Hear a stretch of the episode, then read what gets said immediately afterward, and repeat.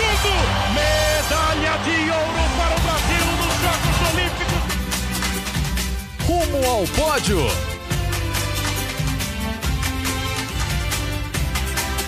Saudações olímpicas! Este é o Rumo ao Pódio, podcast de esportes olímpicos do Grupo Globo. Eu sou Marcel Merguizo e aqui em São Paulo, novamente comigo, Guilherme Costa. Fala, Gui! Fala, Marcel. Bom dia, boa tarde, boa noite para todo mundo que está ouvindo a gente. É um prazer ter você de volta, você que esteve ausente na semana passada. Apresentei o podcast ao lado do Paulo Conde. Mas é bom tê-lo de volta, foi bom fazer com o Paulo Conde, enfim. É sempre um prazer ouvi-los, é sempre um prazer é. estar aqui. Eu fui emprestado por uma semana para o GP Brasil de Fórmula 1 Fórmula 1, aliás, poderia virar esporte olímpico, Gui? Hum, muito distante, hein? Eu, eu, eu, gosto de Fórmula 1, acompanho e tal, mas pra Olimpíada, realmente, eu acho que não tem nada a ver. Mas é um esporte que eu gosto bastante. Já fui muito fã de Rubens Barrichello nos Nossa, anos 2000, mas... Todos somos. Fica para outro podcast esse papo. uma semana muito corrida de Fórmula 1, ha! É, mas foi muito boa, muito trabalho, não pude estar aqui. Paulo representou muito bem o, o núcleo de produção e reportagens da, do Grupo Globo. É, e mais uma de Fórmula 1. Lewis Hamilton já é um dos maiores esportistas de todos os tempos, contando todos os esportes. Ah, é um dos mais. É difícil falar o mais, mas com certeza é um dos 10, 15 mais, com certeza. Mesmo não tendo medalha olímpica, né? Mas não tem muito o que fazer nessa aí. Mas, pô, seis vezes campeão, podendo ser sétima provavelmente no ano que vem, superar todos os números do Schumacher, que ele tá bem perto de superar, o cara vai já é um dos 15 maiores ali do, de todos os tempos em todos os esportes. Concordo, um dos maiores de todos os tempos na Fórmula 1, com certeza, nos esportes em geral também. Lewis Hamilton, gente boníssima, quando tá gravando, mais gente boa ainda. Tá? E, não, não, não, não é uma piada, ele, ele é gente boa mesmo. E, mas hoje, no rumo ao pódio. Sim. A gente fala de pódio. Hamilton não. Che... O Hamilton chegou ao pódio do Grande Prêmio Brasil em Fórmula 1, mas... mas não ficou com a terceira colocação que deveria ser dele.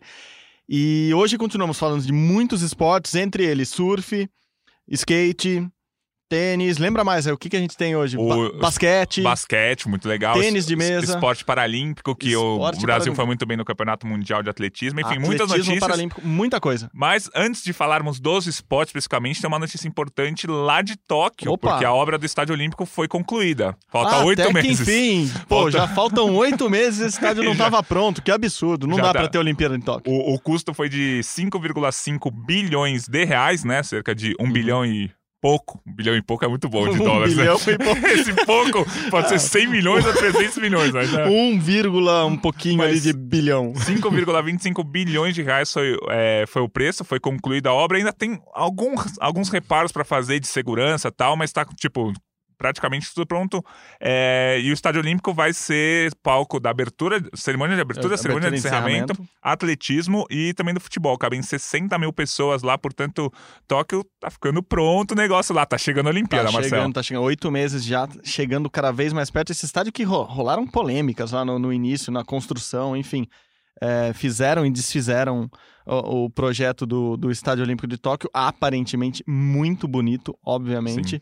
E Tóquio pronto, né? Todo mundo que a gente conversa, a gente conversou com o Carlos Gil há duas semanas, falando do, do como os japoneses estão se preparando, ou, ou melhor, já estão preparados para a Olimpíada. Isso, né?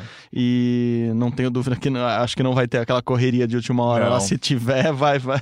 Muitas obras já estão concluídas e as que não estão concluídas estão dentro do cronograma. Então tá, tá, tá, tá, tudo certo lá em Tóquio com relação às obras. Eu, eu lembro muito bem dessa época, da, tanto da Copa do Mundo de 14 no Brasil quanto da Olimpíada de 2016, de fazer reportagens a respeito das obras atrasadas. E uma das desculpas que muita construtora ou muito dos, dos organizadores usava que, ah, não adianta você deixar tão é, pronto tão tanto tempo antes, porque o gasto de manter uma estrutura é. dessa é enorme. Ok, é, é, enorme, mas também não precisa deixar pronto uma semana antes. Para a última, literalmente a última hora. É impressionante. Mas tudo certo lá em Tóquio, faltam oito meses para a Olimpíada. Boa, Gui, boa, Gui.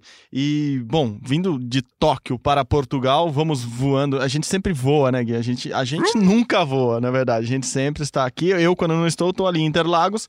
Mas, enfim, é, vamos de Tóquio para Portugal, onde aconteceu um acidente grave com um brasileiro. Não, não é um atleta olímpico, mas é de um esporte olímpico agora, o surf. É, Pedro Scooby teve um acidente gravíssimo. Se você quer conferir as imagens, estão lá no globoesporte.com barra surf. Eu gostaria de falar igual o Galvão falar na transmissão globoesporte.com/barra surf. É, confere as imagens lá, assustadoras, como, como foram assustadoras as imagens de alguns anos atrás, quando a Maia Gabeira, também surfista, também brasileira, de especialista em ondas gigantes, sofreu um acidente grave lá em, lá em Portugal, lá em Nazaré. É, bom, mas a gente tem. O Scooby está bem. E já temos, temos inclusive ele falando conosco aqui sobre, sobre o acidente. Vai lá, Scooby, conta um pouco como que foi esse resgate aí. É, a gente entrou cedo no mar, o mar tava bem difícil. Uma ventania absurda, o mar tava grande, mas uma ventania absurda. E. Bom, na minha terceira onda, a onda me engoliu. E. Cara, nunca passei por uma situação nem perto disso na minha vida. Fiquei três ondas embaixo d'água, sabe? Não lembro direito quantas ondas eu fiquei embaixo d'água, porque depois de um tempo eu já tava assim meio desorientado. E eu lembro que o Sebastian, um alemão, que inclusive é a dupla da Maia, veio na minha direção e, bom, pelo relato dele, a hora que ele chegou para me resgatar, eu eu tava desorientado Sim, tipo, olhando pro nada. E na verdade, na minha visão, eu tava vendo tudo branco, não tava conseguindo enxergar direito. E aí eu vi, quando ele foi chegando mais perto, eu comecei a escutar a voz deles. Scooby, Scooby, Scooby. Aí vi ele, ele teve que me resgatar para não tomar mais uma onda na cabeça. Me levou pra areia. Chegou na areia, tava tipo mal, assim, tipo, já não tava aguentando. E aí comecei a vomitar. Sei lá, água que tava vomitando. Ele foi me, me levantou, me levou até a caçamba do carro dele. Lá ele tinha um galão de oxigênio com aquele tubo e tal, deu uma entubada. E bom, agora tô vivo, né? Recuperei pra caramba, mas ainda tô cheio de dores no corpo, porque foi. Nossa, entrei numa máquina. Boa, Scooby. E pronto pra, pra próxima já? Fala. Cara, eu tô me recuperando, né? Tô com mais dores assim no corpo, mas nas costas, assim, no ombro. Mas eu quero logo pegar um sol de novo. Tô ansioso para estar tá na água de novo e quarta-feira parece que vai estar tá muito gigante. Vai estar tá um daqueles Nazarés, tipo, bem gigantes mesmo. E eu quero estar na água com a minha equipe treinando e vou entrar na água. Se eu achar que eu tô bem lá, eu vou pegar minhas ondas. É... Se eu achar que o mar tá ruim, que não vale a pena, eu fico ali. Mas tem que estar tá lá para ver e acho que eu tô preparado para voltar para a água. Não 100%, mas também não quero esperar o 100% para estar tá na água de novo. Acho que já dá para surfar, já dá para pegar as ondas gigantes de novo. E é isso. Bom, valeu, Scooby. Bom, boa recuperação para você aí. Boas ondas para quando você puder voltar a surfar também. Boa sorte aí. E de um esporte radical para o outro, de um esporte de ação para o outro, de um esporte novo na Olimpíada de Tóquio para outro, agora vamos do surf para o skate. No skate a gente vai para o Rio de Janeiro com o Gabriel Frick, que acompanhou este final de semana lá no Rio o STU Open, um muitos brasileiros mandando bem lá, muitas brasileiras mandando bem também. Fala, Frick, tudo bom? Fala, Marcel, tudo certo, meu camarada? Como Beleza. você tá? Beleza. Conte mais, tranquilo. conte mais. Como que foi da, da freguesia do O daqui de São Paulo, bairro vizinho de casa, pra Praça do O no Rio, é isso? é isso, é isso mesmo, cara. Praça do O que é um point aqui carioca do skate, né? É, e com o STU Open já foi reformada lá a pista, ficou também aí um legado para os cariocas principalmente para quem mora ali na Barra da Tijuca, a galera tem uma pista hoje de nível olímpico, né, que é um legado desse evento, que é uma das coisas mais bacanas, inclusive. Esse evento ele teve uma importância muito grande na corrida olímpica do skate. Ele é o para vocês entenderem, o público entender também. É, ele só fica atrás do mundial dessas categorias. É, é uma, uma, um evento que tem uma pontuação alta, 60 mil para o campeão do parque, 40 mil para o campeão do street. E a gente teve os brasileiros, muitos brasileiros competindo, mas é, o grande destaque foi o street feminino, que teve a Pamela Rosa, a atual campeã mundial, conquistando a categoria. O mais legal é que a Pamela disputava toda a categoria ali com a Fadinha, né, a Raíssa Leal, que tem só 11 anos. O skate sempre com atletas bem jovens aí aparecendo. A Raíssa estava liderando toda a prova, até que na última manobra a Pamela Rosa foi lá, destruiu E o mais legal é que o skate não tem aquela rivalidade, assim, as pessoas ficam é, chateadas umas com as outras, não. Elas comemoram juntas, elas batem o skate na pista. É um negócio bem interessante. A Raíssa ficou muito feliz, porque a Pamela é até uma espécie de tutora da Raíssa na seleção brasileira. A Raíssa com 11 anos, a Pamela com 20 anos já é uma veterana. A Pamela é atual campeã mundial, atual número um do ranking, e ela vai se isolar mais ainda nessa corrida olímpica. E a Raíssa Leal na cola ali em segundo lugar. Essas duas brasileiras têm grande chance de estar na Olimpíada defendendo o Brasil. E a gente ainda teve no street feminino também a Gabi Mazeto em quinto e a Virgínia Fortes Águas, que é uma atleta local, foi muito festejada por aqui, foi muito bem também na sexta colocação. A gente teve também mais um pódio brasileiro no skate, nesse STU Open, que foi o Lucas Rabelo. É, o Kelvin Hoffer é o, é o grande skatista aí do Brasil no street masculino, mas quem se deu bem nessa foi o Lucas Rabelo, que foi em terceiro lugar do street masculino, perdendo para o Jake Hillard, dos Estados Unidos, e o Sora Shirai, do Japão. O Japão, aliás, teve vários atletas aqui no Rio de Janeiro. É, os japoneses estão se preparando muito bem para Tóquio. Os skatistas, até em geral, têm uma certa assim rixa, vamos dizer, com os japoneses, porque muitos deles não eram nem skatistas, skatistas assim, né? Aquele lifestyle do skate, aquele estilo, né? Eles são muito uh, preparados para serem atletas olímpicos, né? E aí no, no parque masculino, no, no parque feminino, a Mizugo Okamoto, que é a número um do ranking, tem 13 anos só, é a atual campeã mundial, venceu com a Sakura Yososumi em segundo lugar. Tiveram mais japoneses com medalha, a Ori Nishimura, bronze no street feminino, e lá no street masculino teve o Sora Shirai, que venceu, surpreendeu todo mundo aí, porque inclusive o Nigel Hilson ficou fora do pódio, né? O americano Nigel Hilson, que é o atual campeão do mundo, e é, é, na verdade ele é tetracampeão da Street League, é o atual número um do mundo. Ele ficou fora do pódio, surpreendeu uma galera aí, até porque na eliminatória ele tinha destruído, tinha ido muito bem nas eliminatórias. E, e mais um destaque aí legal do parque feminino é a Sky Brown, que é uma menininha de 11 anos. Todo mundo já deve ter visto a Sky por aí, ela está aparecendo muito agora. Ela está lutando para ser a atleta mais jovem da Grã-Bretanha a disputar uma Olimpíada, né? Ela tem 11 anos hoje, vai chegar na Olimpíada com 12 e a Sky ficou em terceiro lugar no parque feminino, estava com toda a família dela lá. Ela é uma querida, uma gracinha. Inclusive, gravou matéria com a gente para o Sport TV, para o Sport TV News. Ela foi na Favela da Maré, conheceu uns clientes da Favela da Maré. E ela ficou tão apaixonada por um projeto social chamado Coletivo Skate Maré, que ela decidiu doar a premiação dela. Ela ganhou 25 mil reais, doou para o projeto e ainda fez umas caixinhas grafitadas para o pessoal deixar uns skates e materiais lá. Muito bacana a atitude da Sky Brown com 11 aninhos só, Marcel. Boa. E é, o Frick, tudo bem? É o Guilherme, beleza?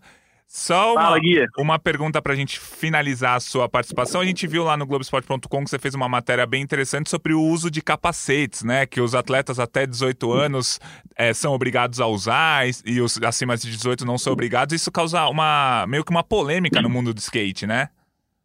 Pois é, pois é, causa uma polêmica e toda vez que algum atleta se machuca, essa, esse debate ele reacende, né? No sábado a gente teve um atleta que se machucou, que foi o Kevin Kowalski, americano de 27 anos, ele já está um atleta bastante experiente, mas ele desceu na pista sem capacete, acabou se chocando ali, foi levado para o hospital, ele ainda está no hospital, ainda está em observação, ele teve hemorragia intracraniana, para vocês terem uma ideia de como foi séria a lesão do Kevin Kowalski, e aí sempre que acontece isso, reacende esse debate.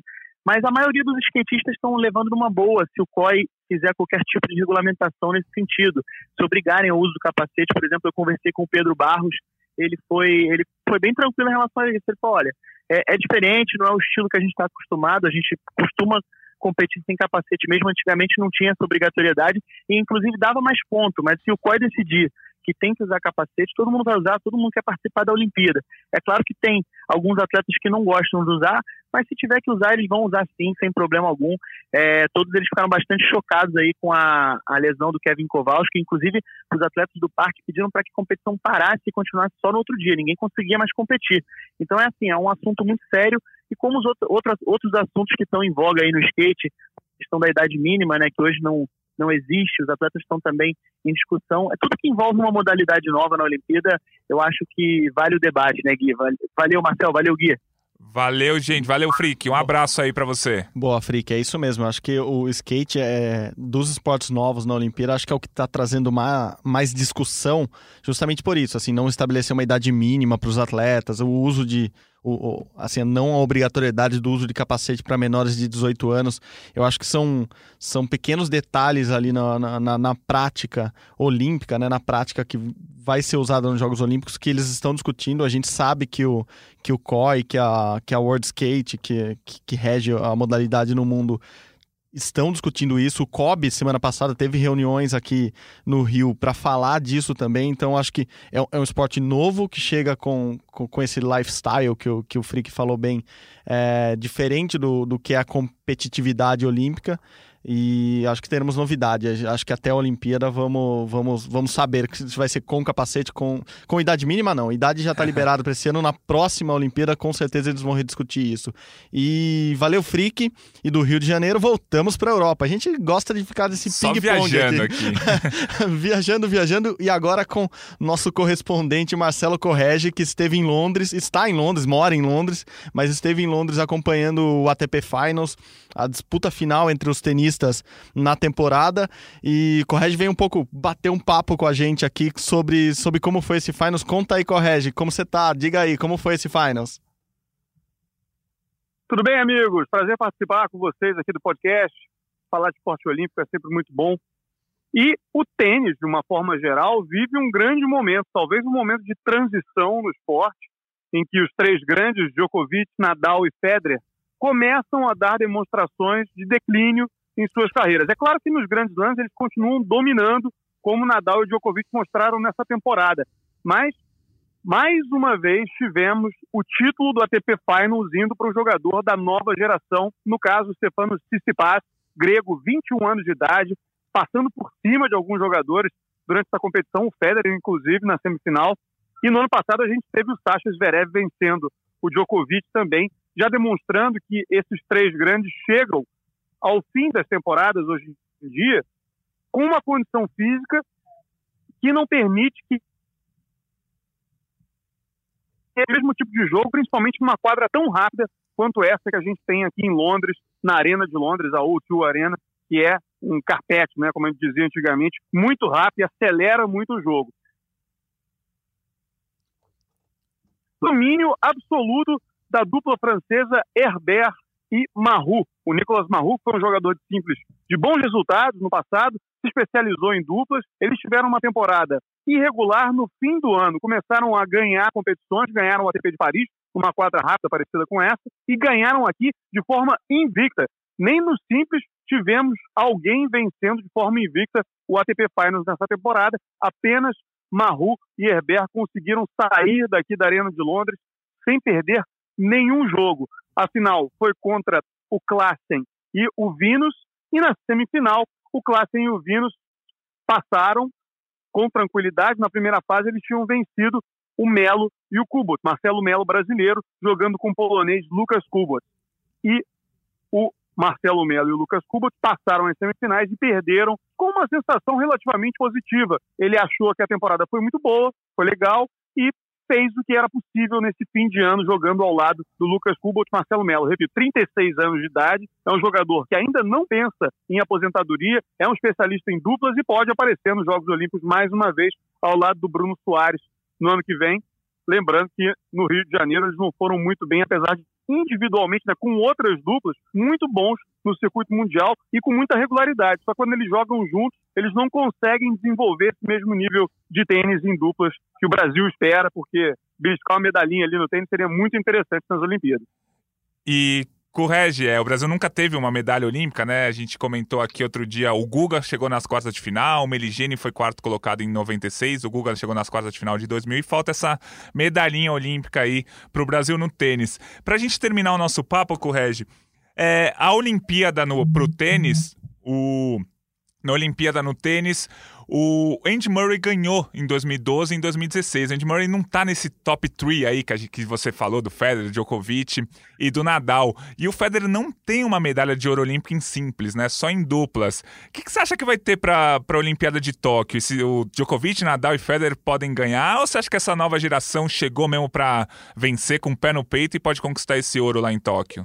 É, gente, eu acho que é uma situação muito aberta, porque essa nova geração tem chegado com força, o Stefano Tsitsipas é um jogador que me impressiona muito pela maturidade e a frieza em jogos importantes contra jogadores grandes.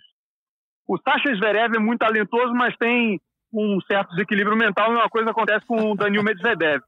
Eu, eu acho, eu acho só que é, os grandes, os três grandes, vão com tudo para conquistar essa Olimpíada. Eu lembro que antes dos Jogos Olímpicos do Rio de Janeiro, a gente viveu uma expectativa muito grande a respeito da participação de Federer, Nadal e Djokovic, se eles viriam, se não viriam. A confirmação saiu um pouco antes, porque eles realmente não conseguiram fazer um planejamento de calendário com antecedência para saber se iriam jogar ou não. E aí as confirmações aconteceram em cima da hora.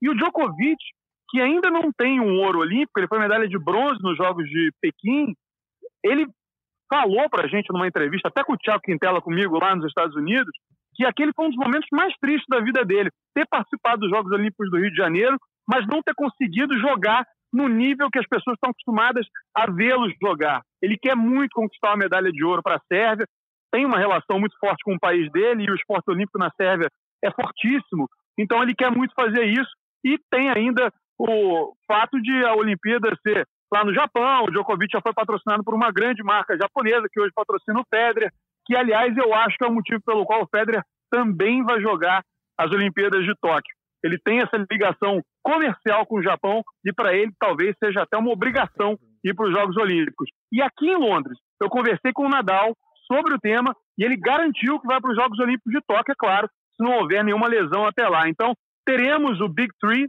jogando as Olimpíadas de Tóquio. Eles vão chamar muita atenção durante a competição e eu acho que os novos vão ter que mostrar toda essa maturidade, esse equilíbrio emocional que alguns ainda não mostraram na carreira para conseguir aprontar alguma coisa para cima dos três.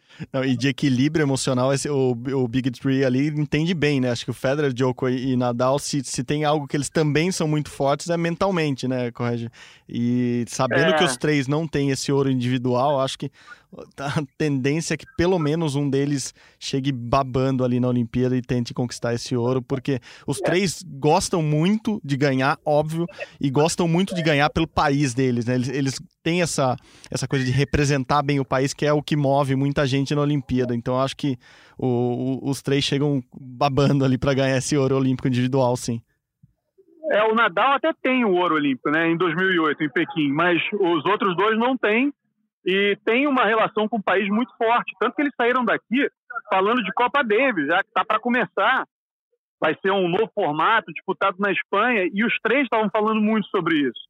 É, eles têm uma relação com o país muito forte e talvez seja algo que no fim da carreira fique mais forte ainda, porque o tênis é um esporte individual com características muito específicas, as duplas não precisam ser do mesmo país, então você tem às vezes até a dificuldade de torcer para uma dupla, porque envolve dois países diferentes, enfim, é, acho que isso atrapalha um pouco a relação do público com as competições de dupla.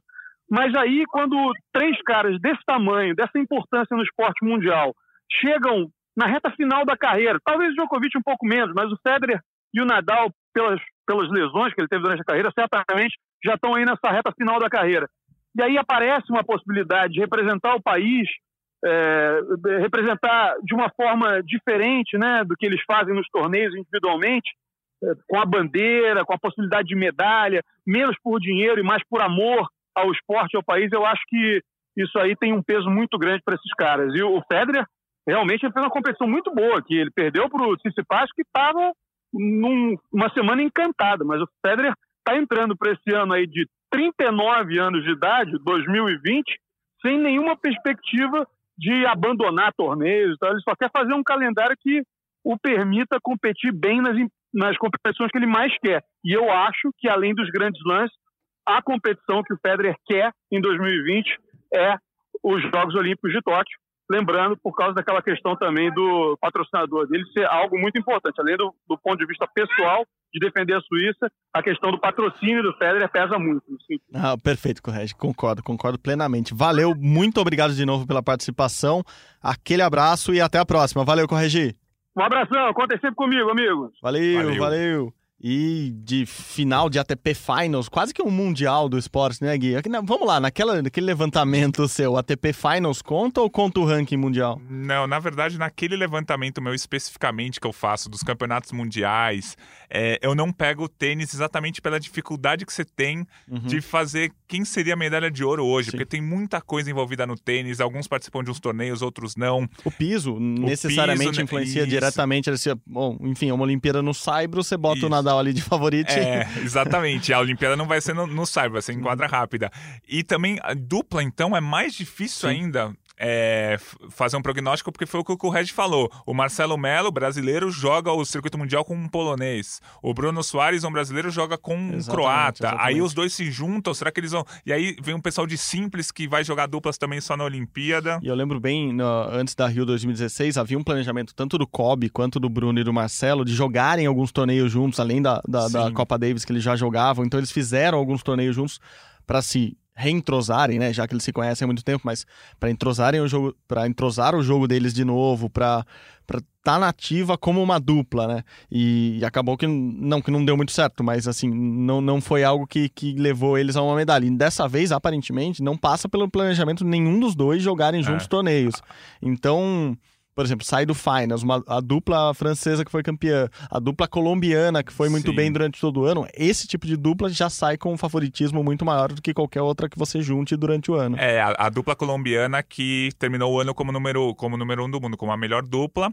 E tem, tem várias questões nas duplas do tênis, porque além de serem países é, separados, como a gente falou, tem o pessoal que joga simples e resolve jogar duplas. A Olimpíada de 2008, quem ganhou foi o Federer com Vavrinka, dois simplistas natos que nunca jogam duplas, foram lá, se juntaram e ganharam a Olimpíada. Então, prever, projetar alguma coisa é, no tênis nas duplas é algo muito, muito complicado mesmo. Mas Marcelo Melo e Bruno Soares já falaram que vão se unir para a Olimpíada de Tóquio será a terceira Olimpíada seguida deles e o Melo ainda jogou a Olimpíada de 2008 ao lado do André Sá. Então, quarta Olimpíada do Melo que falou que quer ir até Paris 2024, por sinal.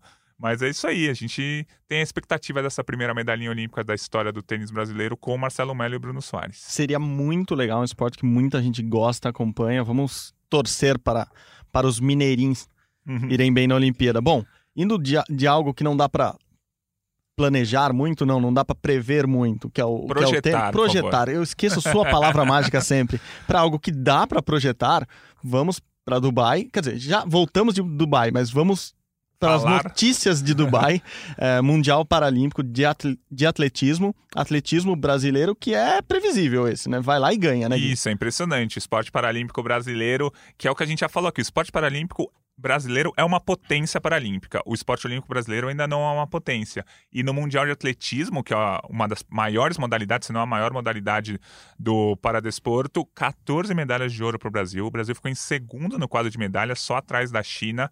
Então foi um resultado muito legal. E para a gente esquecer um pouquinho do resultado que foi do Mundial de Natação. Há dois meses a gente teve o Mundial de Natação em Londres, o Currege até cobriu o Mundial. O Brasil não foi tão bem por diversos motivos, é, a história das reclassificações, enfim. Mas o Brasil não foi tão bem no Mundial de Natação. Nesse de atletismo, 14 medalhas de ouro, segunda posição é, no quadro de medalhas, destaques em provas de campo, né, arremesso, lançamento, em provas de salto, em provas de velocidade, enfim.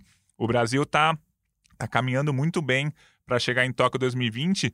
E eu imagino que o Brasil já vai ser top 10 no quadro de medalhas sem grandes problemas na Paralimpíada de Tóquio. A briga para o Brasil é ser top 8, quem sabe sétimo. É... O Brasil foi sétimo na Olimpíada de Londres. 2012, nono na, na Paralimpíada, perdão, na Paralimpíada de Londres 2012 foi sétimo, na Paralimpíada de Pequim 2008 foi nono e na Paralimpíada do Rio foi oitavo. Então o Brasil está nesse sétimo, oitavo, nono e eu imagino que vai continuar, o que já é muito bom para o Brasil para manter aí o status de potência paralímpica. E além de tudo, a cereja do bolo, eu gosto dessa expressão, a cereja do bolo, porque muita gente não gosta de cereja, mas enfim. É, é verdade, né? Eu não gosto de cereja. O bolo é muito melhor que a cereja, mas eu entendi o que você quis dizer. Vai. Agora o Brasil tem o para-atleta mais rápido do mundo, né? Assim, nunca um, um atleta, atletismo, correu tão rápido quanto um brasileiro. Quem é ele? Conta um pouco. É, o, o Petrúcio, ele correu a prova, se não me engano, eu não tô com o número aqui, 10 e 42, eu acho. 10 e 42. Exatamente, é um tempo muito bom até para os para, pros convencionais, né, para os olímpicos, seria um tempo que você começa a brigar ali por final de Troféu Brasil. Ele se tornou o atleta na Paralimpíada, a gente tem várias classes, né? Tem os 100 metros rasos para para deficientes visuais, 100 metros rasos para quem é, tem deficiência motora, deficiência intelectual, é, é, quem tem prótese, quem não tem prótese, quem não tem uma parte de um braço, enfim, tem se não me engano, são 18 provas dos 100 metros rasos. E o Petrúcio é o mais rápido entre todas. Você pega desde os deficientes visuais até os deficientes motores, ele é o mais rápido entre todos os atletas paralímpicos, não só da classe dele. Isso é o que mais impressiona, porque são 18 provas diferentes. A gente sai do Mundial, de Paralim... do mundial Paralímpico com 18 campeões dos 100 metros rasos. O mais rápido deles foi o Petrúcio é, que conquistou a medalha de ouro com 10 e 42. Né? 10 e 42, isso mesmo. O irlandês que tinha o, o, recorde anterior, ele, ele já até correu abaixo disso. Ele fez algumas provas correndo abaixo do, do, desse tempo do Petrúcio, mas nunca, nunca foi em eventos oficiais do IPC, do, do, da entidade internacional que rege o paradesporto enfim, no mundo. E, por exemplo, ele corria provas com, com, com atletas regulares Hum, correndo provas em campeonatos e aí é, o tempo com não todo conta. mundo e daí o tempo não contava por exemplo ele era terceiro mas conseguia bater o recorde do para-atletismo entendeu? Mas Isso. diga diga. Não só pra gente especificar aqui a classe do Petrúcio AT47 né ele perdeu parte do braço esquerdo quando ele tinha um ano e 11 meses em um acidente com uma máquina moedora enfim. E aí ele não tem parte do braço esquerdo por isso que ele compete no esporte paralímpico mas é, ele é um cara fenomenal que a gente vai ver na Paralimpíada de Londres de de Londres, de Tóquio, e que deve ganhar até mais do que uma medalha, né? Ele é muito veloz no 100, mas ele corre outras provas também. A gente espera que o esporte paralímpico se mantenha aí como potência. Sim, sim, sim. Bom, estamos encerrando aqui já o, o dia de hoje, ou o podcast de hoje, mas com termômetro olímpico sempre para comentar algumas coisas que ocorreram durante a semana. E foi um fim de semana muito bom para o Brasil, com, com coisas boas. Termômetro esquentando em alguns esportes aí, né, Gui? É, o basquete feminino foi um negócio super legal. A gente já falou nas últimas semanas, mas vale sempre repetir. É, o basquete feminino ressurgiu. O José Neto, técnico, é, assumiu o comando da seleção brasileira em junho. Aí já em agosto ganhou os Jogos Pan-Americanos. Há dois meses, em outubro, é, ele levou o Brasil ao bronze na Copa América de basquete, perdendo só para os Estados Unidos e Canadá. E agora no pré-olímpico que a gente te... no pré-pré-olímpico que a gente teve no último fim de semana, o Brasil ganhou com tranquilidade da Argentina e da Colômbia, fez um jogo não vou dizer igual, mas um jogo muito bom contra os Estados Unidos, perdeu de 15 pontos, os Estados Unidos praticamente completos, não tinha uma atleta apenas do time titular e o Brasil perdeu só de 15 pontos, conseguiu levar até o terceiro quarto, jogo pau a pau ali. Então, um resultado muito bom para o Brasil.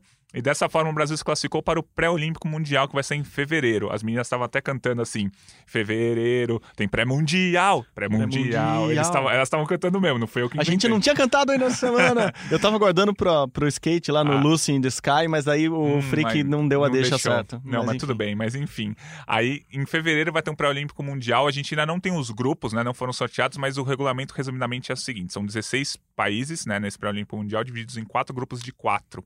É, o Japão e os Estados Unidos estão entre esses 16 países, só que eles já estão classificados para a Olimpíada é, de Tóquio. Então são 14 países brigando por 10 vagas, ou seja, matematicamente a chance é muito grande uhum. do Brasil conquistar a vaga. Alguns grupos vão dar duas vagas, outros grupos vão dar três vagas. Os grupos que tivermos Japão e Estados Unidos vão ser três vagas, é, duas vagas em jogo. O grupo que não tiver Japão e Estados Unidos serão três vagas. O sorteio acontece ainda nesse mês de novembro para a gente saber contra quem a gente vai jogar e contra e onde a gente vai jogar. Mas ao que tudo indica, uma vitória nesse pré-olímpico em três jogos garante o país é, na Olimpíada de de Tóquio. Então, tipo, vão ser três jogos. Uma vitória. Pra dá, ganhar um. Dá, dá pra ganhar, assim, a, a, eu tô muito confiante e falando friamente, não é porque eu sou brasileiro, o Brasil tá muito perto dessa vaga olímpica, que há cinco meses atrás a gente Exatamente. nunca imaginaria, né? Exatamente. Se pensar um ano atrás, talvez Nossa. a gente não falasse nem é, que um... passaria desse pré-pré-olímpico é, mundial. Há, há, um ano o Brasil não, não participou do Campeonato Mundial. O Brasil ficou em quarto na Copa América, não conseguiu a vaga pro Campeonato Mundial. Agora, o Brasil ficou em quarto numa Copa América que não tinha os Estados Unidos. Então o Brasil era a quinta força das Sim. Américas. Agora o Brasil já é a terceira, conseguindo fazer, jogar de igual para igual com os Estados Unidos, com o Canadá. Então a evolução passa muito pelo José Neto, mas passa muito, claro, pelas jogadoras também, que claro. conquistaram ouro nos Jogos Pan-Americanos, enfim. E confiança e organização, é tudo, acho ah. que é de tudo um pouco ali que faz a, a, elas chegarem, chegarem mais longe. E, e, em fevereiro tem o quê? Pré-mundial, pré-mundial, pré-olímpico mundial em Não, e, fevereiro. e pode ter carnaval, né? Você ganha o pré-olímpico. Ganha o pré Não precisa nem ganhar o pré-olímpico. É, Precisa ganhar um jogo. Um joguinho lá, gente. ganhar um né? jogo já pode fazer carnaval lá e daí. Pô, E tá chegando o carnaval. Imagina Tóquio. Tóquio, a Olimpíada então tá mais perto aí. Não, Não, a Olimpíada é não- depois do carnaval. Tá. E, bom, um outro destaque do final de semana, acho que você pode comentar também um pouco, mas é, é alguém que a gente acompanha de perto, Hugo Calderano, do tênis de mesa. Novamente, um- uma, uma boa campanha dele. Caiu nas semifinais do, do aberto da Áustria de, de tênis de mesa, perdeu para um chinês, o que aí não é novidade nenhuma. No- Na China é carnaval no tênis de mesa todo mês, o carnaval no tênis de mesa lá não acaba nunca. É, chinês que depois perdeu a final para outro chinês, enfim. O Calderano ficou em terceiro lugar no Aberto da Áustria, mais pontos importantes para o ranking. Ele já é o sexto do mundo. Sexto do mundo corresponde hoje a ser a- estar atrás de quatro chineses e um japonês. Então, o Hugo é o melhor não asiático do, do ranking mundial, que já é bom pra caramba. Uhum. Hugo evoluindo sempre. Me parece que vai chegar nos Jogos de Tóquio na melhor fase dele, apesar de vir bem nos últimos anos, me parece que está crescendo e jogando cada vez mais frente a frente com, com os chineses, que é quem importa basicamente ali.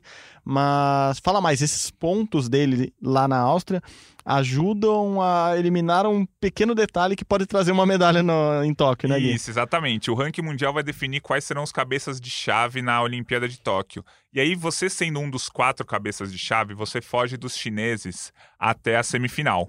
Porque é, é muito difícil ganhar de um chinês, mais difícil ainda ganhar de um chinês na Olimpíada. Então, fugir deles até a semifinal é muito importante. Então, atualmente, como tem um limite de atletas por país na, na Olimpíada, ah, por exemplo, os, como você falou, os quatro primeiros colocados do ranking mundial são chineses, só que só dois deles vão para a Olimpíada. Ufa! Então, assim, o Hugo Calderano hoje seria o quarto cabeça de chave da Olimpíada, o que seria muito bom porque ele fugiria de qualquer chinês até a semifinal. Aí chegou na semifinal, vai ter que enfrentar o chinês, não tem muito o que fazer.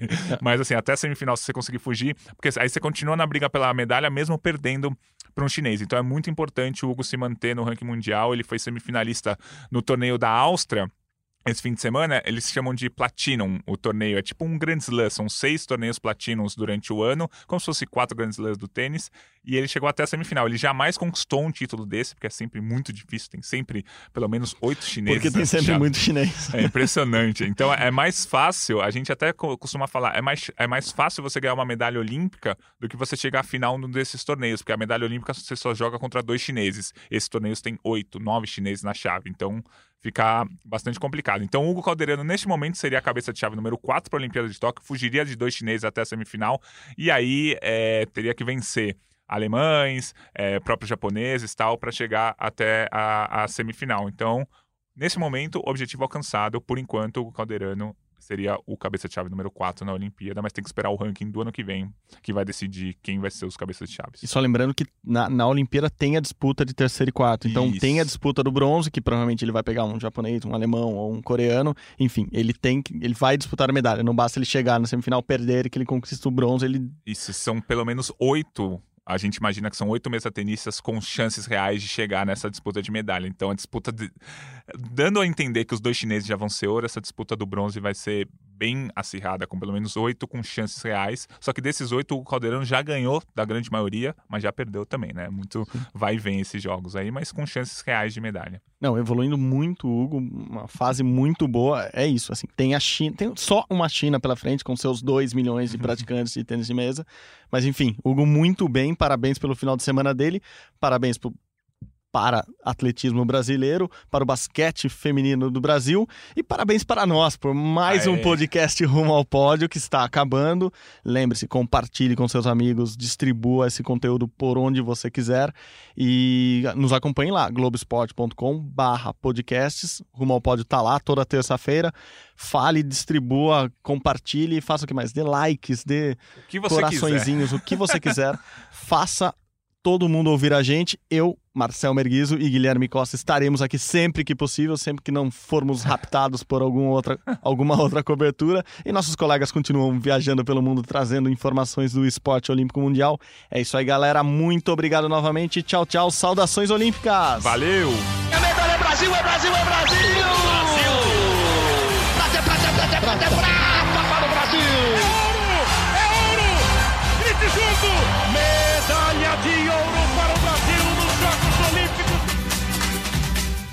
Ao pódio.